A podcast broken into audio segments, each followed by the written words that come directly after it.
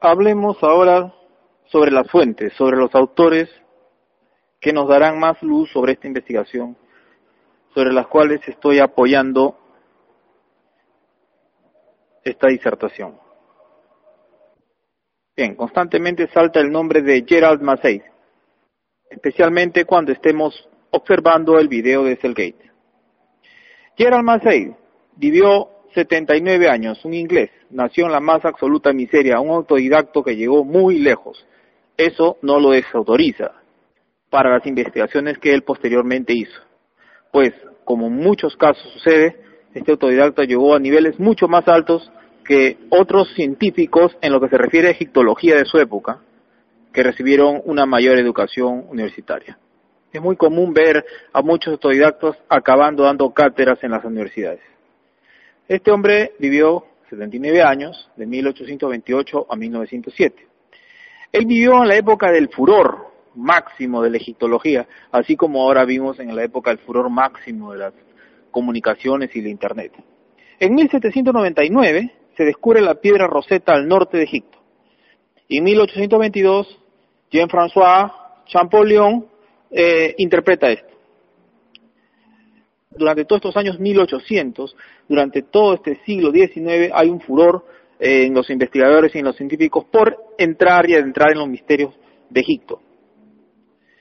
Este personaje autodidacto, este egiptólogo por honor, él asimiló y dominó por su propia mano los escritos jeroglíficos, también el sánscrito, las escrituras antiguas, el dominio del caldeo y mucho más.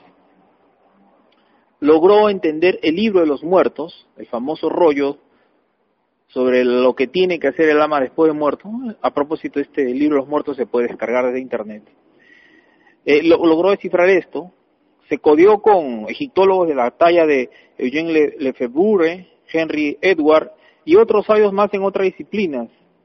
El trabajo de Jerome Massey fue muy, influenciado por Samuel Adebul, este señor asociado, relacionado con instituciones que velaban por la autenticidad y respeto de las santas escrituras de la Biblia.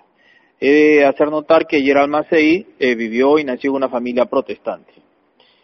Pero Gerald Massey, como todo investigador puro y científico puro, que es, repito, muy difícil de encontrar, pues aunque ustedes no lo crean, hay un dogmatismo científico, hay un dogmatismo científico, gente que va, pisa universidades, se autoeduca, pero no para aplicar el método científico que es el análisis, la crítica, no, sino para repetir lo que le enseñaron. Y cualquier cosa, repito, que se les diga en contra de sus creencias, ellos reaccionan como el más o los más fundamentalistas dentro de, de la ciencia. Son tan dogmáticos y tan fundamentalistas como los mismos cristianos, porque nunca se les enseña a pensar y se les metió desde pequeño el respeto a la autoridad y la incuestionabilidad en la sabiduría del que le dicta y del que le da la clase. Pero gracias a Dios hay científicos que no caen en esto, repito, son muy pocos, muy pocos, así directamente, con seguridad total afirmo que la mayoría de egresados de universidades e instituciones oficiales no tienen esta actitud, no tienen esta actitud, son oficialistas en su mayoría, no todos. Para nuestra suerte, Gerald Massey fue un autodidacto y se evitó de que se le planchara tanto el cerebro en estas instituciones educativas. Gerald Massey investiga, analiza y comienza a darse cuenta que muchas cosas del cristianismo, para su sorpresa, tenían relación con el mito y la vida de Osiris y también de la vida de Horus. Hablo de Osiris y Horus por lo siguiente, porque para muchos investigadores todo el drama cristiano, todo lo que vivió Cristo, todo, eh, eh, lo vivió lo vivió Osiris. Y otros dirán que es Horus. Esto se basa, eh, está basado en la Sagrada Familia, ¿no? Osiris, Sol, Isis, Luna y Horus, el Sol naciente, que es el que resucita después de que es mandado, el que después que es muerto, Osiris, por Set, la contraparte negativa, y es mandado a los infiernos.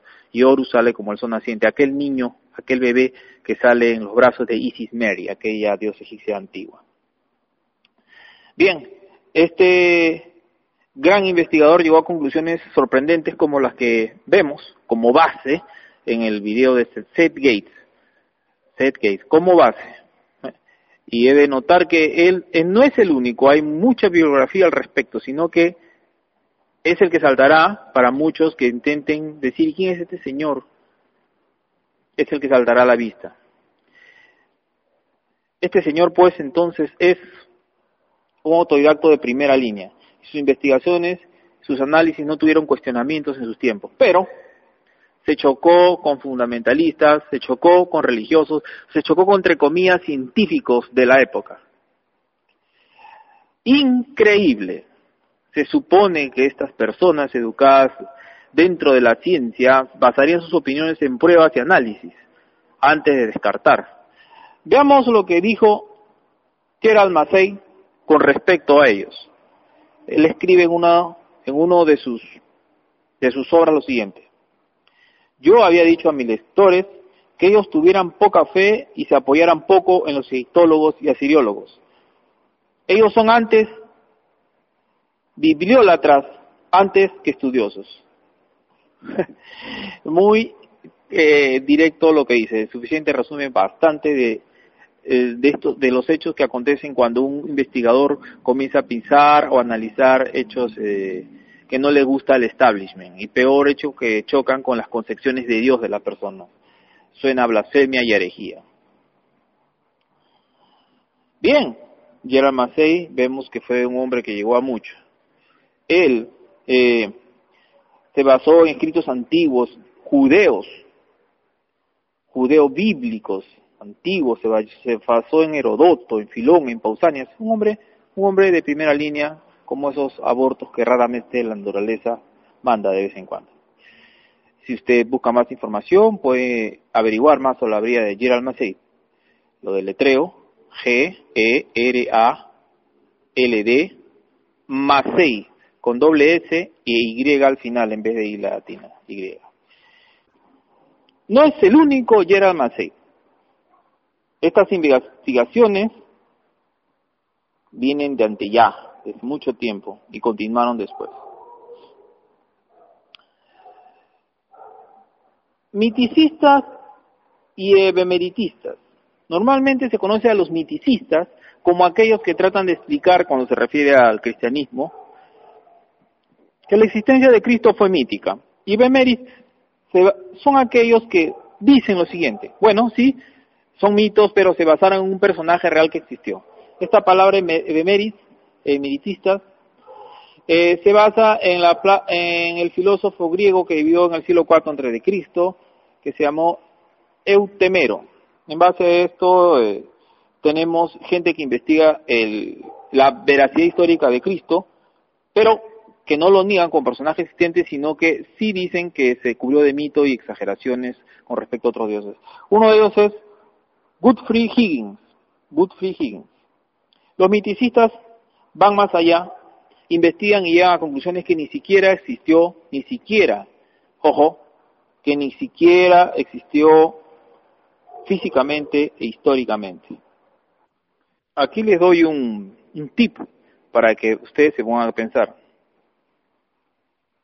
El filósofo judío Philo Judaeus, se escribe Philo Judaeus, P-H-I-L-O, Judaeus, vivió en la época en que se dice se supone y se calcula que vio Cristo, Jesús.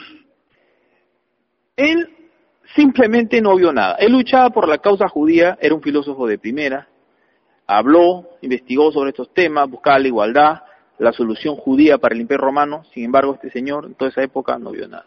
Y no es solamente él, hay muchos, muchos que vivieron esa época que simplemente no vieron nada. Es imposible que eso sea verdad. Los que tratan de probar la historicidad de Cristo se basan mucho en Flavio Josefo. Flavio Josefo escribió muchos volúmenes, muchos volúmenes, y dentro de sus volúmenes solamente hay un par de párrafos por ahí que hacen, mención al Cristo, al Jesús. Pero que investigadores de la obra de Flavio Josefo llegan a decir que no son auténticos, que fueron insertados tiempo más adelante por los padres de la iglesia para ser más claro y más explícito, por un tal Eusebio. Además de esto, basándose en la teoría de la conspiración de la familia Piso, Flavio Josefo no vendría a ser más que un piso, un arreo piso con un sobrenombre. Es muy fuerte, recomiendo en base a, lo que he leído, analizado, es muy fuerte los argumentos que expone la teoría de la familia Piso como creadora del Nuevo Testamento, como influencia, y por obra y mano de Roma, como ya hace unas disertaciones atrás expliqué. Bien, hay muchos más investigadores que varían un poco, harían un poco con respecto a, esta investigación, pero todos apuntan hacia un hecho de que, en otras palabras, el judeo-cristianismo es un sincretismo basado en dioses ya antiguos y títulos ya antiguos existiendo de, desde mucho tiempo atrás. Hablemos un poco más sobre los miticistas, algunos datos más para que quiera investigar. Diodoro, que vivió del 90 al 21 ante la época cristiana, dijo, cuando los egipcios miraban al cielo, concluyeron que sus dioses eran eternos y primigenios, siempre, siempre vivientes. Eran el sol y la luna, eran Osiris e Isis. Entre 1742 y 1804 apareció el investigador que dio el puntillazo, digamos, uno de los más profundos. Escribió varios volúmenes, Charles François Dupuis escribió varios, varios, varios volúmenes con respecto, con respecto a la historicidad supuesta de Cristo y llega a las conclusiones de que igual, como ya mencioné, era un personaje mítico. A él le sigue el conde Welney y todo una movida fuerte en aquella época, en aquel siglo XVIII. Napoleón dijo lo siguiente, es esto una gran pregunta, saber si realmente existió o no existió. Robert Taylor, entre 1820 y 1822-23, fue preso por blasfemia. Este fue un miticista, un investigador dentro de esta línea. Otro más, Bauer y David, David F. Strauss, esto ya en el siglo XIX. Esto ya en el siglo XIX. Estos son algunos datos para que ustedes vean que esto, esto, que esto no es una locura que se le ocurrió a alguien, sino que estas líneas de antaño. Pero todos estos investigadores han sido callados y ni siquiera sabemos su nombre ni su trabajo. Ahora, gracias a que tenemos este medio del Internet, que como digo es un doble filo, sirve para hacer daño y para hacer bien como toda creación humana, nos estamos enterando de esto, nos estamos enterando de esto. Es la luz, es el conocimiento. Y el conocimiento tiene una cosa, señores. Cuando usted no da el conocimiento, usted lo pierde. No sé eso con el dinero, ¿no? Sabemos que si lo damos, lo perdemos. Pero con el conocimiento no. Si usted quiere conservar conocimiento, usted tiene que dar conocimiento en base a lo que usted ha aprendido. Y esto es lo que humildemente, lo que humildemente estoy haciendo. Muy a pesar de muchos y muy para sorpresa de otros y muy para confirmación de lo que ya sospechaban otros. Pues mucha gente intuye que detrás de esto no hay más que un cuento. analicemos un poco más sobre los títulos que se le daba a Cristo en comparación con los antiguos dioses.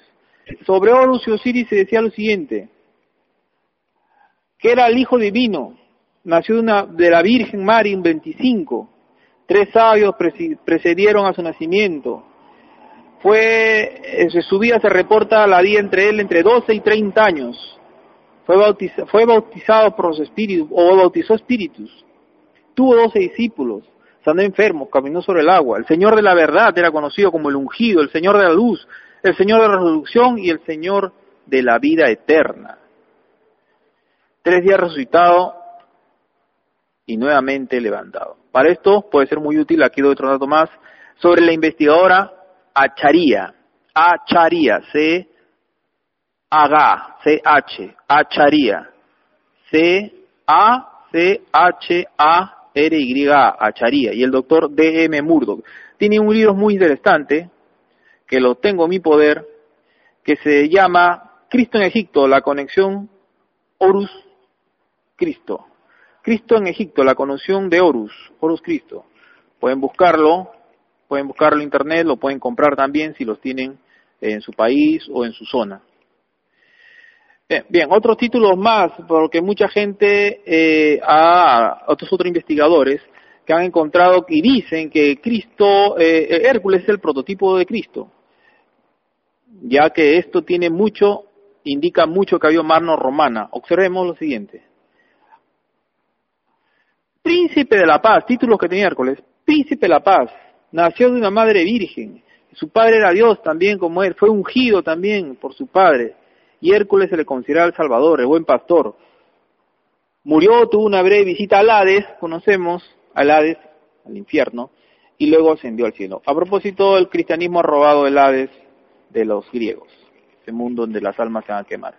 Esto no es más que un mix griego mezclado con toda la creencia de la época. Otro más, Atis de Frigia, nació un 25 de una virgen. Se le conoce como el Salvador, fue crucificado en un árbol, increíble. Tres días muerto también.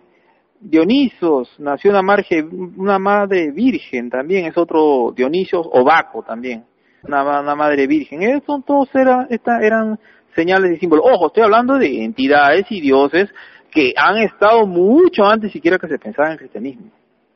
Mucho antes que se pensara en el cristianismo. A ver.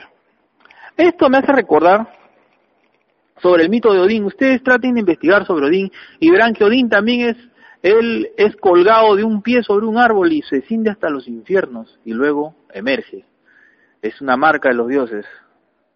Como que nos dicen que si quieres pertenecer a vivir, tienes que crecer, tienes que hundirte en la muerte, en el desaparecer, en la oscuridad, y ahí conocer todo y volver a salir. Un amigo mío me dijo una frase muy buena. Eh, amigo Orlando Chávez me dijo lo siguiente. Para que una semilla se convierta en árbol, tiene que caer a la tierra, tiene que embarrarse, tiene que podrirse y una vez muerta, una vez muerta, comienza su ciclo, su crecimiento hasta convertirse en un árbol.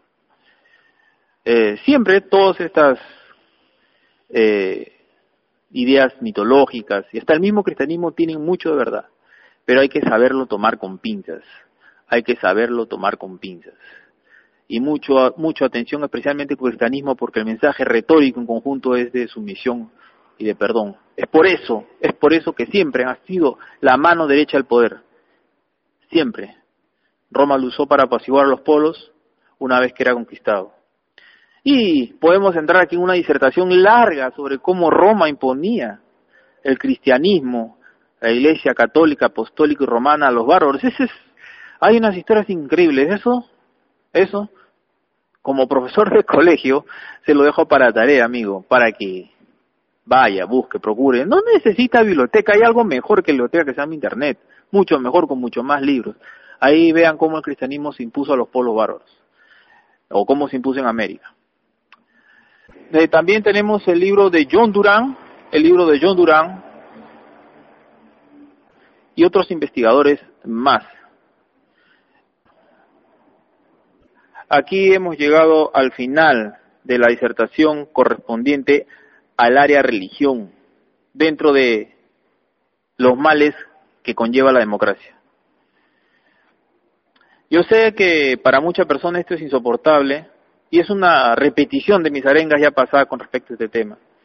Solamente le quiero decir una cosa, investigue. No se crea nada, ni siquiera lo que yo le estoy hablando, investigue parta de la premisa que todos mienten.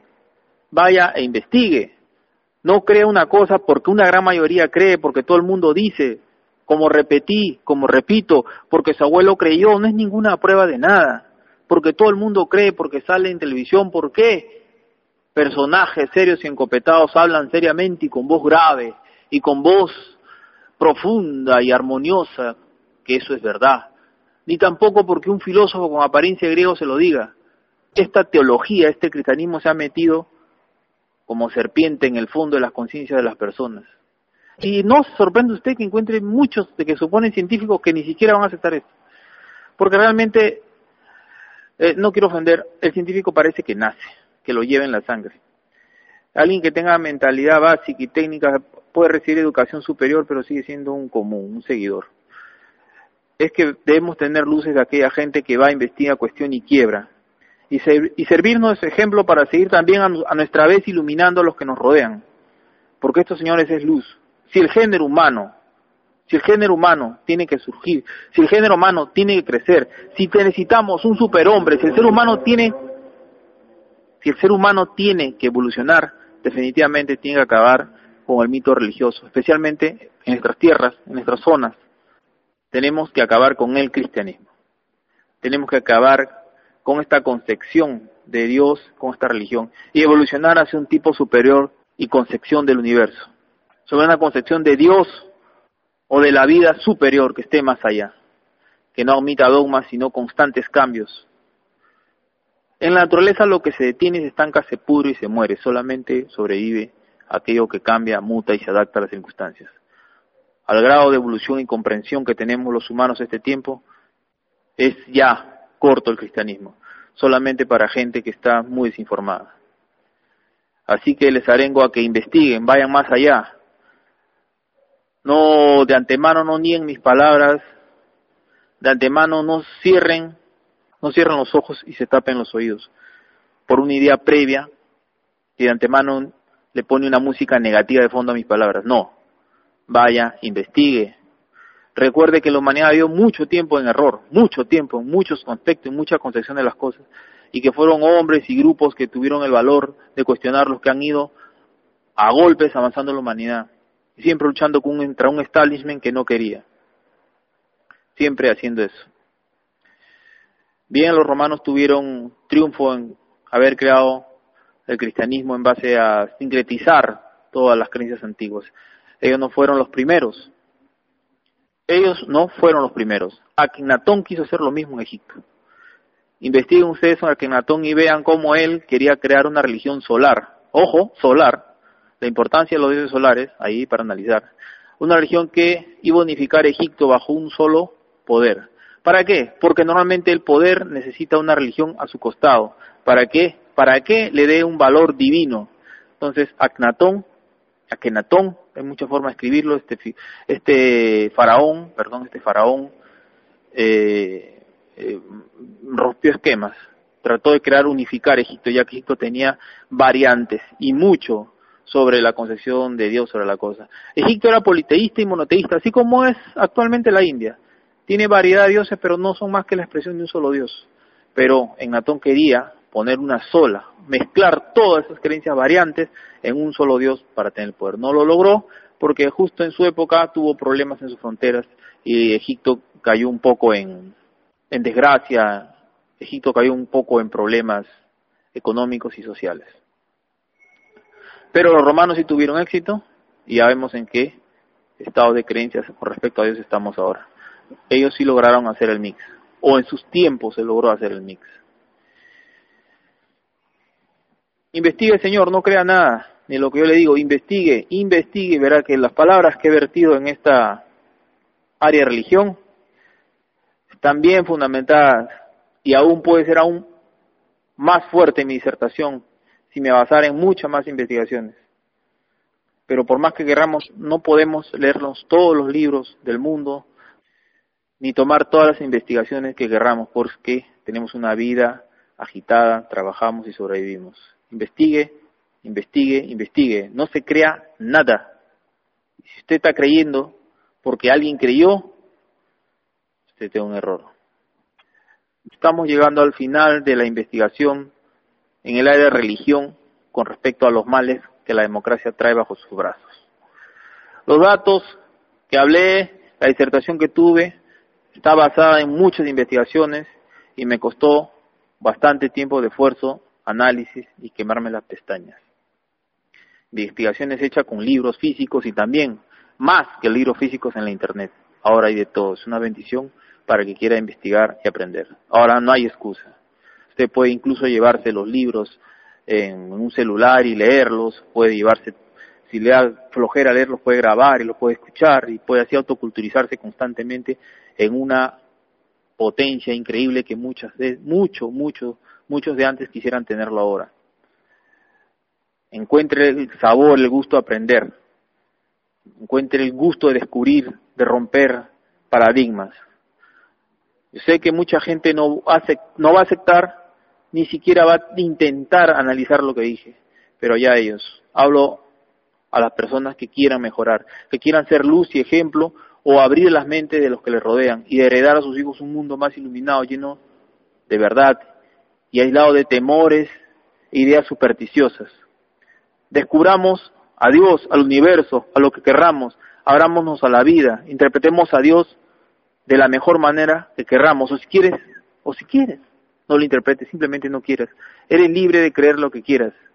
Pero antes de eso debes informarte bien, bien sobre todo.